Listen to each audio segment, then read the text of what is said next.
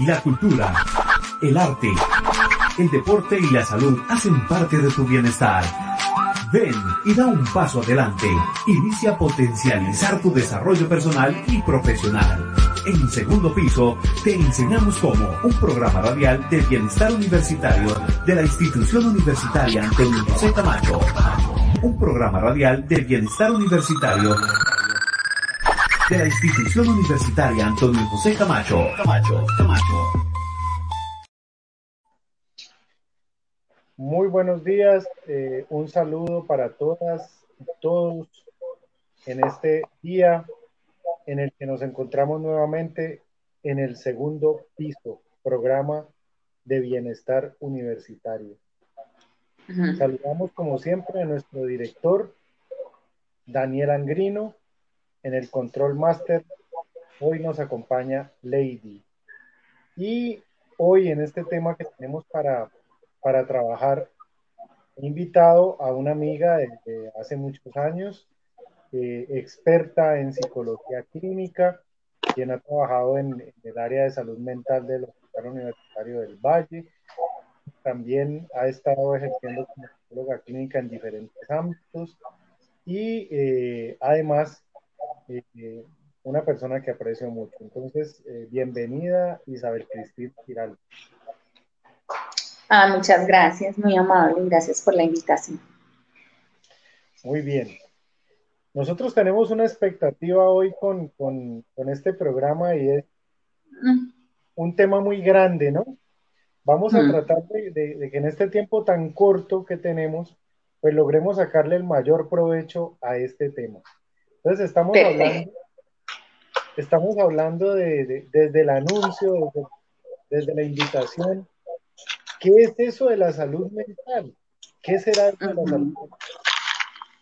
Sí, pues esta es una pregunta muy difícil porque pues obviamente cuando pasámonos un poquito que generalmente eh, la salud mental es, digamos, se espera y, y sería soñado la ausencia de enfermedad, pero cuando nosotros empezamos, digamos, a quedarnos solamente en el término de ausencia de enfermedad, perdemos un poquito el enfoque de qué es realmente un estado de equilibrio mental, digámoslo así.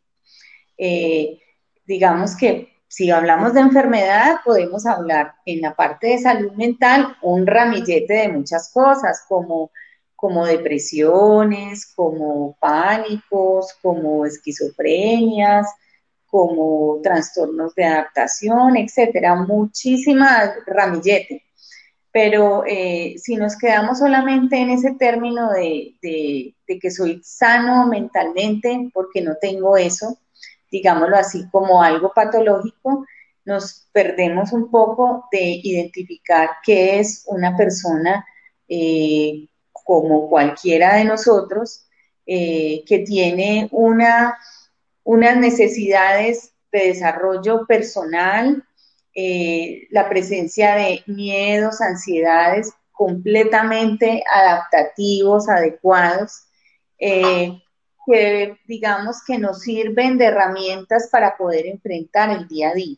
Entonces, para mí es muy importante pensar cuando hablamos de salud mental, hablamos de cómo insertar esa palabra en una vida cotidiana en la que nosotros eh, vivimos y que nos estamos enfrentando día a día a muchos cambios impactantes, no solamente en, las etapas de desarrollo normal que todos tenemos, y que de alguna manera nos permite que nos estemos, digamos, conectando con el día a día, con las funciones que tenemos cada día, el desarrollo de nosotros como personas, de las funciones, del empezar a adaptarnos y mirar nuestro cuerpo, eh, de poder, digamos, de alguna manera eh, sentirnos cómodos con nuestro sentir, con nuestro actuar, con el aceptarnos como somos. Pienso que esto es un ramillete mucho más grande que nos permite también tener la posibilidad de sentirnos cómodos con las decisiones que, que tomamos. Eh, que nos sentimos eh, a gustos y completamente, eh, digamos, pudiendo, digamos, la palabra equilibrado sonaría muy, muy compleja, pero pudiendo llegar a cierto nivel que nos permita sentirnos que podemos tener una proyección hacia el futuro y, encargarnos de nosotros mismos. Para mí, eso sería como un gran, digamos, una botica de lo que pudiéramos pensar como salud mental. No sé si quedó muy enredado, pero más o menos. Yo, yo creo que eso de encargarnos de nosotros mismos es una, una conclusión muy interesante, al igual que algo que dijiste allí que me pareció importantísimo y es esto de los miedos, esto de las ansiedades, esto de las angustias, esto de, lo, que normalmente nos ocurre y, que a veces eh, las personas lo vamos su, sobredimensionando, ¿no? lo vemos como algo grandísimo, entonces decimos como que ya, tengo, tengo un problema, tengo una situación difícil y a veces también estigmatizamos estos, estos, estos aspectos y los vemos como algo negativo. Por ejemplo, el miedo, uy, no, no deberíamos tener miedo. Pero entonces, esta, esta reivindicación de estos, de estos sentimientos eh, que haces allí me parece muy interesante. ¿Podrías hablarnos un poquito más de, de esto? ¿Por qué es importante tener miedo? ¿Por qué es importante tener angustia? ¿Por qué? Sí, bueno, digamos que, eh, ¿qué me parece a mí? Las emociones son ciertas eh, alarmas, digamos, que están dentro de nosotros, que nos puede indicar eh, que estamos enfrentándonos a varias situaciones, tanto positivas como negativas. Digamos que eso tiene mucho que ver con la conciencia de nosotros, la conciencia de sí. Eh, sentir, no sentir nada, como que aquí no pasa nada, no me preocupa nada, creo que tampoco es benéfico para nadie digamos que ni exageradamente estresado, ni exageradamente angustiado, ni que yo ya no pueda eh, encargarme de nada porque no me aguanto la tensión exagerada, ni tampoco el completo abandono de esos estados emocionales. O sea, pensar que, mm, pues hay que hacer tantas cosas, a mí eso no me importa, eh, yo debería estar eh, actuando en esto o trabajando en esto y eso me importa nada. Puede explotar una bomba aquí en la, en la calle y como que esto me desconecté completamente del mundo, me, desconecté completamente de, de mis necesidades personales, mis sueños, mis proyectos.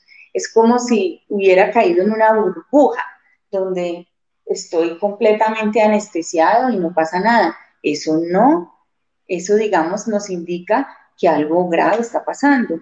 Entonces, de alguna manera, el estar conectado con nuestras emociones, tanto eh, con la alegría, con, con el deseo de, de, comerme un pastel, con el deseo de poder, ay, quiero ir hoy a visitar a mi papá, quiero llamar, empezar a sentir este, el conectarme con esos deseos, eh, son una gran necesidad importante porque nos permite direccionar nuestra vida eh, desde una manera pues interesante. Es como un empuje que nos permite sentir la chispa de poder arrancar. Eso me parece muy importante. Eh, e, esa emoción, no sé si la podemos llamar así, es un aspecto que se está afectando mucho en esta época de la vida. Veo muchas personas atrapadas en el día a día, sobreviviendo, pero sintiendo que ya no les provoca nada, una pérdida del deseo por todo. Entonces yo pienso que eso desde, digamos, las personas entre comillas que podemos decir normales, ya identificamos que aquí ya no hay algo que está bien, porque perder el deseo de el brillo, la alegría, el, empuje, la gana, eh, es un grave problema. Y así, eh, en general, hay otras áreas y emociones que también forman parte del reconocimiento de nosotros mismos, como eh, la tristeza, los duelos, de alguna manera el día a día nos enfrenta a frustraciones, hay cambios en todas en este momento y muchos momentos perder una estabilidad laboral que antes teníamos y ahora es el rebusque, eh, perder eh, la seguridad de muchos trabajos, ya pues que nos estamos metiendo un poco en, estas realidades de ahora, eh, tener, se, se, fue nuestro hijo de la casa, tenemos una situación difícil con un hermano, entonces, ¿cómo vamos a desconectarnos un poco de esas emociones? La tristeza forma parte de la vida cuando esto ya se queda completamente detenido y nos, se nos vuelve el día a día, también podemos considerar que eso es una gran dificultad. Y el miedo, el miedo es un aspecto muy interesante porque el miedo es un mecanismo de defensa que nos siempre nos está diciendo que hay algo que puede cambiar en un momento dado y nos está diciendo prepárese y que tiene que actuar, tiene que despertar, tiene que eh, responder. Eh, digamos que eh, los mecanismos adaptativos, tanto la adrenalina y todas estas sustancias neuroquímicas que tenemos en el cerebro, muchas veces nos, nos, nos, preparan para reaccionar ante un peligro y eso es una, un mecanismo bien primitivo. Se supone que cuando algo pasa, irrumpe de un momento a otro, esta adrenalina hace que nosotros actuemos y reaccionemos y nos defendamos. Entonces el miedo también nos está diciendo constantemente que hay un cambio que tenemos que enfrentar y que nos tenemos que preparar. Muchas veces nosotros tenemos un discurso en nuestra cabeza que nos susurra y nos está hablando de miedos que a veces no son tan, digamos, reales, son muy imaginarios y muchas veces tenemos una tendencia a tener unas ideas catastróficas en nuestra cabeza que todo el tiempo estamos aterrados y llenos de miedo. Pero bueno, esos son muchos bagajes de todas estas emociones. Conocer este mundo emocional, conocer estos, esto, que nos provoca, eh, los cambios, eh, la negación de una situación que no me gusta, la rabia que me disparan muchas cosas que no deberían dispararme, es eh, todo este, eh, digamos que son pistas que nos indican que algo necesitamos elaborar y que tenemos que eh, conocerlo un poco para poder lograr avanzar. Ya. Bueno, bueno, pues ahí, ahí estamos, digamos que entrando en otro de los, en otro de los temas que me parece fundamental en esta, en esta conversación eh, y es precisamente la salud mental en esta época de pandemia. Allí estabas dando unas puntadas sobre esto eh, y, nos contabas, bueno, eh, las personas de pronto han perdido su trabajo, las personas han tenido unos cambios muy fuertes. Cuéntanos un poco sobre esto. ¿qué, ¿Qué nos puedes decir de la salud mental en esta época? Sí. Bueno, Pensemos un poquito en la experiencia que todos hemos vivido. Yo también lo viví, viví el, el hecho de tener, gracias a Dios, la posibilidad de tener un trabajo que continuaba, pero digamos que es un, es un estado completamente extraño. Muchas veces todas las personas con las que uno conversa es como si fuera un sueño, da la sensación de irrealidad. Es como que esto está pasando realmente, es tan loco todo lo que nos está pasando en el mundo, cuando nosotros siempre nos hemos creído los dueños de todo, cuando hemos creído que tenemos la sensación de tener una seguridad, seguridad en, que la vida sigue, en que, en que tú puedes estar eh, desplazándote completamente tranquilo por el mundo, eh, que si tengo siempre la fuerza de poder eh, de alguna manera buscar alternativas. De alguna manera todos tenemos esa posibilidad eh, desde todas las alternativas pequeñas. Em, siempre estamos con el empuje hacia querer organizar eh, cosas nuevas y esto nos mostró que la seguridad, que lo que digamos que la misma vida no es tan, tan segura que hay tanta fragilidad en los seres humanos, que la muerte existe, que es una realidad. Eh, eso es un, aspecto que me encanta mucho eh, poder identificar porque mm, hay Elizabeth Kubler-Ross en un libro eh, que se llamaba Sobre la muerte de los moribundos, hablaba de una palabra que me parecía muy interesante, y es que decía que nosotros inconscientemente creemos que somos inmortales, que realmente la gente nunca cree, o sea, uno puede recitarlo como manecita rosadita, uno puede decir, sí, algún día todos nos vamos a morir y eso es lo único seguro que tenemos, pero eso es de dientes para afuera. Realmente nosotros no nos conectamos con esa realidad de la vulnerabilidad, solamente cuando nos tenemos una situación impactante en nuestras vidas, cuando la muerte se acerca, cuando tenemos la muerte al frente, cuando nos enfermamos, cuando se nos murió nuestro vecino, cuando se nos murió nuestro papá, es donde empezamos a decir, ¿cómo así? ¿Esto es real?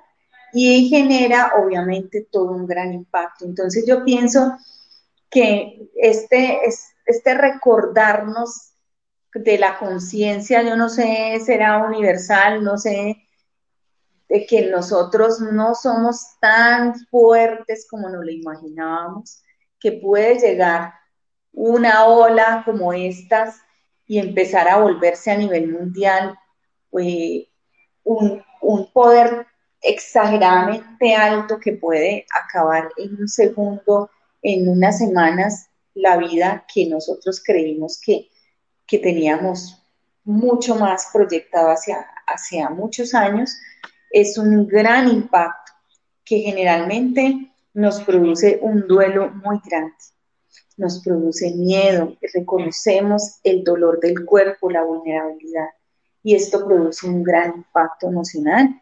Y de allí, pues, un montón de cosas que se van a tejer. Eh, bueno, en primer lugar, el miedo al otro. Empezamos a ver, a mí me llama mucho la atención lo que está pasando ahora. Tú ya solamente ves los ojos, unos ojos que que perdemos completamente la noción del, rostro con este garraco tapabocas que nos toca ponernos. Eh, observo cómo estamos perdiendo el contacto no solamente afectivo con nuestras personas allegadas, sino que ya hasta perdemos la posibilidad de comunicarnos con nuestros y papás y personas mayores pues mi mamá tiene problemas auditivos y yo me pongo este trapo y ella ya no me oye, porque nosotros nos hablamos no solamente con el oído, con la voz, sino también con los gestos. Entonces, esta pandemia nos ha imposibilitado en conectarnos gestualmente. Tú vas con un señor mayor, con nuestro familiar mayor, y ellos ya no nos oyen. Son, se desesperan porque ya solamente tenemos que confiar solo con que lo que alcanzamos a oír. Y a mí me pasa que yo, alguien me habla y yo ya ni le oigo. Yo digo, yo sé que yo ya estoy sorda, pero me doy cuenta que uno lee los labios, lee las emociones. Entonces esto es una gran pérdida, una gran pérdida para nosotros, pues como seres humanos en realidad. Esto es otro de los impactos que me ha parecido importante y ha generado un gran aislamiento emocional que está golpeando mucho. Y eso que les estoy hablando de, personas que han tenido ciertas seguridades, como tú tener una casita, tener la posibilidad de comprar algunas cositas para comer, eh, las, personas que estamos bendecidos con un trabajo, con que tenemos una familia, que tenemos donde acostarnos. Eh, digamos que eso es un, golpe muy grande que estamos perdiendo. Eh, también otro aspecto que empezó a golpear muchísimo, no solamente la vulnerabilidad, sino cómo cuidarnos los unos a los otros. Eh, cuando llega nuestros, eh, esta parte de la pandemia, donde tú ya no te puedes acercar a tu familiar, ni te puedes quedar en la habitación, ya era despedirse de la persona y dejarla ya. he tenido casos muy cercanos de de familiares y también conocidos, donde nadie se imaginaba que se iba a morir, ni siquiera el mismo paciente se iba a imaginar que se iba a morir. Decía, no, tranquila, mija, yo me voy a ir para la cita médica, pues sí, porque me estoy sintiendo como muy maluco, pero yo, yo ahorita más tarde hablo y resultó que en un momentico se descomplicó, tuvo que intubarlo y, se murió. Eso fue también al, inicio de esta pandemia que tampoco se sabía mucho cómo manejarla.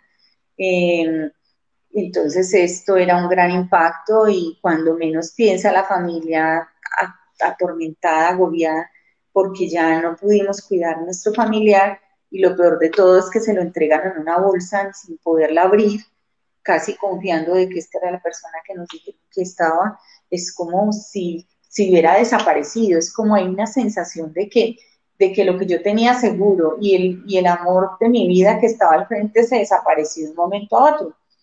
Entonces, digamos que son pérdidas súbitas que no nos las esperábamos y de una forma completamente, eh, pues, eh, dificilísima. Y esto obviamente ha producido un aumento de unos duelos más patológicos, porque digamos que se supone que los duelos son lo normal que todos hacemos, cuando sobre todo estamos ante una enfermedad eh, que nos permite ir mirando cómo va eh, deteriorándose nuestro familiar, vamos viendo que ya no puede respirar, que se está poniendo muy débil y esto nos hace sentir un dolor muy grande, pero a la vez nos los podemos ver y lo podemos reconocer y nos vamos preparando. Pero con estas nuevas modalidades, pues es una cosa muy extraña que genera una sensación de, de que esto no es verdad, de que esto es un sueño, de que esto no es real y produce grandes impactos, una culpa gigante, porque se supone que nosotros como familia cuidamos al otro, en las buenas y en las malas, y aquí nos impiden cuidarlo.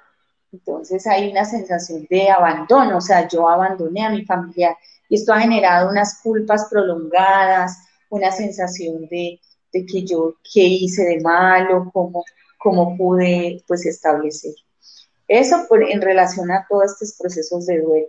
Y otro aspecto es el miedo al otro, la manera como nosotros estamos dimensionando eh, esta desconfianza, el temor de que de alguna manera el otro nos va a contagiar, eh, nos volvimos eh, unas personas amenazantes para nuestro otro compañero.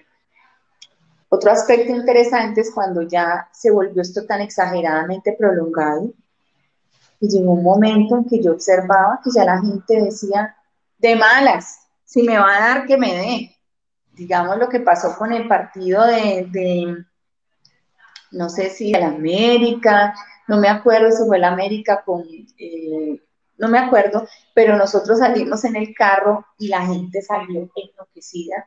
Yo pienso que llega un momento en que es tanto que te reprimen, te amarran y te dicen no puedes, no puedes, el no, no, no, que se abre una boca y eso salió, eh, o sea, ya no había control. Ya las personas perdieron el deseo de cuidarse, ya no me interesa y también salen eh, de una forma eh, irracional, también impulsiva, hay mucho desorden en, con el comportamiento que yo pienso que también es una forma, una manifestación de todas esas eh, alteraciones que nos ha producido a nivel de, nuestras emociones en esta época. Eso como que creo que encierra un poquito, hice un pequeño paréntesis de muchas cosas que he observado en esta época. Eso, eso fue eh, un panorama muy interesante, un viaje por muchas cosas que hemos sentido, cantidades de personas seguramente que, están viendo y que van a ver después este, este eh, programa, pues seguramente van a, van a decir, en estas, en estas cosas que está mencionando Cristina, estoy yo, o está mi familia, o está alguien que conozco. Entonces, para irnos acercando ya a un cierre, sabemos que, sabemos que este espacio pues, es, es, es breve, pero le estamos sacando el mayor provecho que podamos, además por todas las ocupaciones que agradecemos, las, las ha un momentico para atendernos acá, Isabel Cristina. Entonces, mm, teniendo en cuenta ese primer panorama de lo que nos contaste que era la salud mental, y este panorama de la salud mental en esta época, Entonces, ¿cómo cuidar la salud mental? ¿Cómo cuidar esa, esa, ese concepto tan difícil de salud mental? Uno dice, me, duele algo y me tomo algo para lo que me duele. A lo mejor la salud mental a veces decimos, ¿dónde se ubica eso? ¿Dónde está? ¿Será que esto con una pastilla? ¿Será que esto con qué? ¿Será que cómo hacemos entonces con esas situaciones de despersonalización a veces, ¿no? De, de perder los gestos, de perder el contacto, de perder el duelo. Entonces, y aparte de eso, ¿cómo, cómo desde el inicio hablábamos pues de, del temor, de la ansiedad que nos ayudaban, pero cuando son exagerados pues nos, nos lastiman. Entonces, ¿cómo cuidar esa salud mental? Sí, pues yo pienso que em, tener espacios, o sea, como, como yo les, yo pienso que tenemos que tener claro varias cosas. Uno, cuando nosotros en real, realmente identificamos que esto que me está pasando se me está saliendo de las manos. Eso yo pienso que es muy importante, o sea, eh, listo, todos, todos estamos eh, emocionados, tenemos mucho miedo, estamos eh, aislados, nos da tristeza, pero cuando estos signos se me vuelven síntomas. Y esto en realidad implica que yo sí deba consultar. Entonces, cuando empiece a presentar insomnios exagerados, cuando empiece a tener una angustia que yo no pueda contener, síntomas de depresión clara, que yo no pueda parar de llorar, que ya no sienta ganas de hacer nada, que tenga unas desesperaciones impresionantes, una ansiedad eh, desproporcionada, eh, eh, estos, esta pandemia también ha activado mucho un, trastorno que se llama trastornos obsesivos compulsivos. Eh, tengo pacientes acá que pues nosotros en este programa trabajamos mucho con pacientes con trastorno obsesivo compulsivo que tienen un miedo a la contaminación, o sea, esto era un miedo anterior, ya tenían su dificultad porque necesitaban lavar todo, todo está contaminado, eh, las cosas pueden, eh, eh, pueden estar sucias y eso les produce una angustia insoportable y unos rituales de lavados exagerados, que se pelan las manos, que se hacen daño, baños de dos horas, tres horas, ya venían con algunos elementos importantes. Y con esta pandemia esto se desató. Entonces, eh, se han presentado personas con muchos, muchas angustias frente a este tema. Eh, hay mucho miedo a, contaminarse y se hacen rituales exagerados a esta parte, pero esto se vuelve una cosa que ya se sale de los límites. Ya hay unos rasgos de enfermedad que necesitan ser atendidos. Entonces, yo pienso que vuelvo y te digo que una de las cosas es cómo cuidar nuestra salud mental, identificar cuando esto me, se me está saliendo de las manos, cuando yo estoy agresivo en mi casa, yo ya quiero pegarle a todo el mundo porque se observó en, los, en, los, en las estadísticas que el maltrato familiar se aumentó. Todo el mundo está en el encierro, el encierro, el vernos todo el día la cara, las señoras eh, teniendo que estar eh, no solamente eh, pendiente de, ser profesora, los niñitos ya no querían el colegio, ya no querían conectarse en ningún eh, virtual, además que la peor mamá del mundo, con todo respeto, es la mamá, porque uno se pone a regañarlo, vea que hágalo bien, empezamos a, estresarlos porque es que no hace lo que tiene que hacer a la hora que es y yo tengo que hacer tantas cosas y el muchachito le hace a uno todas las resistencias del mundo y eso produce maltrato también al niñito. Empezamos a tener muchas situaciones que nosotros podemos identificar que definitivamente se me está saliendo de las manos, o sea, yo ya me estoy volviendo agresiva, ya le grito a toda hora, ya no me aguanto a nadie. Eso indica que nosotros sí necesitamos consultar puede ser espacios terapéuticos, si es que yo ya siento que ya se me está saliendo de las manos. Cuando yo siento que sí me estoy sintiendo mal, ya no me provoca nada, pero siento que ya no, no estoy agrediendo a otros con mi comportamiento, ni me estoy lesionando, ni me estoy lastimando, pienso que Eh, conservar espacios que me permitan estar tranquilo me parece importante, volver a conectarnos con las personas. Eh, pues así, han habido cosas muy interesantes como que mm, las personas se hacían eh, visita por internet, hacían reuniones, se celebraban los cumpleaños por internet, como que de alguna manera esto también nos acerca de otra manera, o sea, como no perder esos espacios, eh, tratar de, disfrutar el sol, salir afuera, eh, comunicarnos eh, de alguna manera, conectarnos con la naturaleza, yo pienso que eso también puede, puede servir muchísimo. pequeñas cosas que nos hagan sentir bienestar. yo pienso que es eso muy, una de las cosas claves. Y no olvidar lo que yo les mencionaba, porque en realidad yo sí he observado que esto ha sido una manifestación que viene pasando hace muchos años y es perder el deseo de todo. La bulia es un síntoma que se está incrementando en las personas. Empiezan a sentir que ya no hay deseo de nada y eso es muy grave porque eso enferma. Cuando tú ya no tienes deseo de nada es como si tú ya no quisieras vivir de alguna manera. Entonces, pienso que empezar a conservar y construir nuevamente el sentir el deseo de las cosas, de volver a sentir deseo de cocinar, de volver a sentir deseo de caminar, de volver a sentir deseo de hacer una visita, de, aprender algo nuevo, es vital para volver a, sentir.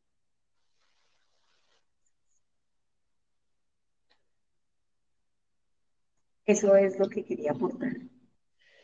Pues yo considero que hemos, hemos eh, hecho para este tiempo hemos hecho un, resumen muy importante que, te agradezco. No te oigo. ¿Aló? ¿Me escuchan? ¿Allí me escuchan? Estaba diciendo básicamente que agradecemos este espacio. Estaba diciendo que agradecemos este espacio que hemos tenido aquí la posibilidad. ¿Aló? De en medio de que el tiempo es tan corto, hemos tenido la posibilidad de trabajar, eh, yo creo que muchos, muchos mensajes para que las personas que nos están viendo y que nos escuchan eh, los logren tomar para sus vidas.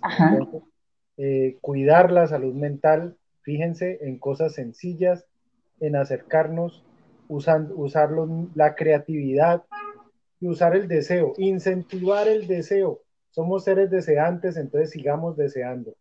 Muchas gracias, Cristina, eh, por también abrirnos ese, ese, espacio tan calmo para que las personas que sientan que las cosas se salen de control puedan también eh, acercarse a un apoyo, a un apoyo de grupos terapéuticos, de psicología, ¿cierto?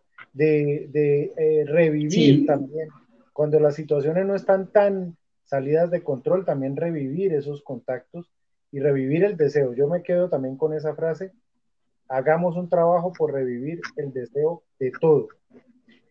Un abrazo. Exacto. Muchas gracias. Con mucho gusto, gracias a ustedes. Hasta luego. En ocho días con otra emisión de Segundo Punto. Hasta la próxima.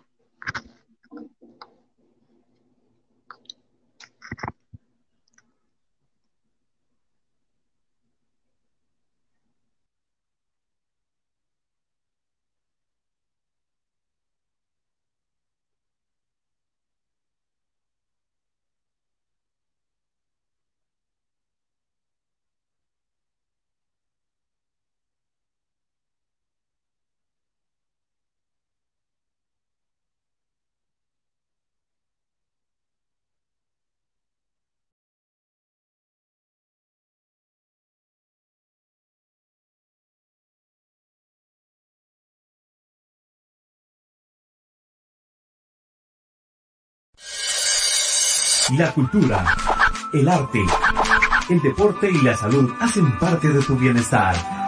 Ven y da un paso adelante. Inicia a potencializar tu desarrollo personal y profesional. En un segundo piso te enseñamos cómo un programa radial de bienestar universitario de la institución universitaria Antonio José Camacho.